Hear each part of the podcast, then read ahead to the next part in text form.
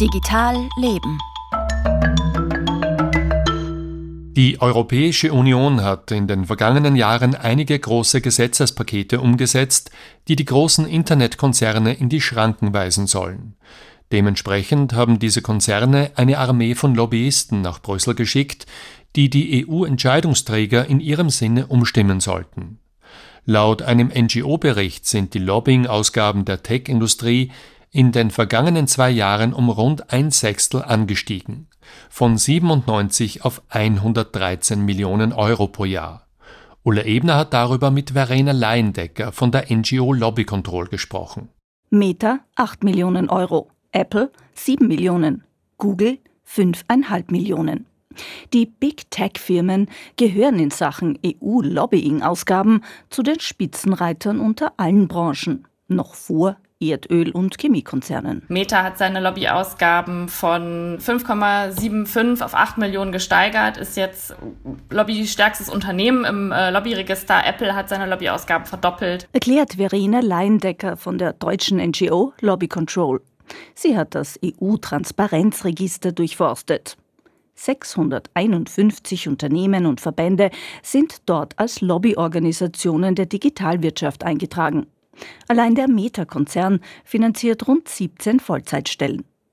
Offiziell deklarierte EU-Lobbying-Ausgaben der Digitalwirtschaft vergangenes Jahr 113 Millionen Euro. Es werden auch nicht alle Aktivitäten damit abgedeckt, die die Konzerne tatsächlich an Lobbyarbeit auch betreiben. Also äh, sieht die Realität wahrscheinlich noch ein bisschen höher aus. Was die Big Tech-Konzerne gerade im vergangenen Jahr so nervös gemacht hat, das waren die großen Regulierungsvorhaben der EU.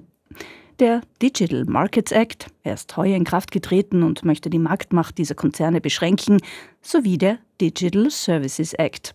Er soll Plattformen verantwortlich machen für die dort verbreiteten Inhalte. Derzeit verhandelt die EU über den AI Act. Er will künstliche Intelligenz regulieren. Da werden die Systeme eben eingestuft in Hochrisikosysteme und da versuchen die Konzerne natürlich eine sehr enge Definition von künstlicher Intelligenz durchzubekommen, damit ihre Systeme eben gerade nicht unter diese Definition vom AI Act fallen. Bei manchen Punkten dürften die Konzerne in der Vergangenheit bereits erfolgreich gewesen sein. Gerade beim Digital Services Act hagelte es Kritik aus der Zivilgesellschaft, etwa dass personalisierte Werbung letztendlich doch nicht verboten wurde. Aber bei vielen Punkten scheiterten die Lobbyisten auch, vor allem beim Digital Markets Act, betont Verena Leindecker. Beim DMA konnte ja glücklicherweise auch durch Druck aus der Zivilgesellschaft verhindert werden, dass es so stark verwässert wird. Also der DMA ist auf dem Papier ein sehr ambitioniertes Gesetz, also hat wirklich die Möglichkeit, auch diese Konzerne zu regulieren.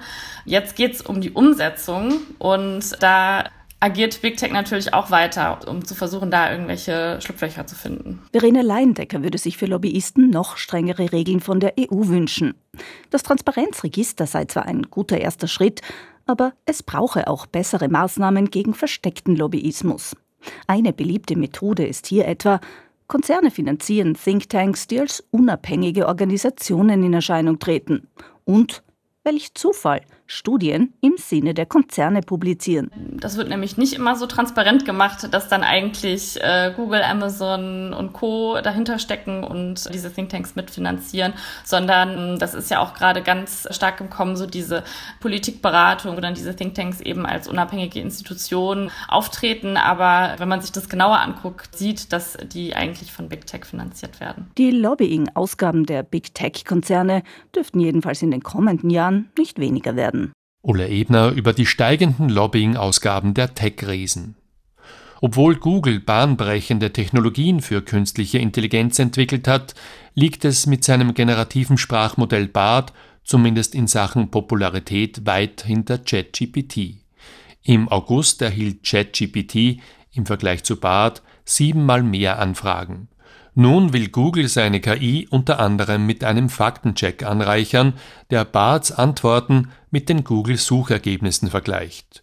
So will es dem Problem entgegenwirken, dass KI-Sprachmodelle manchmal halluzinieren, also Antworten erfinden. Das war Digital Leben mit Franz Zeller.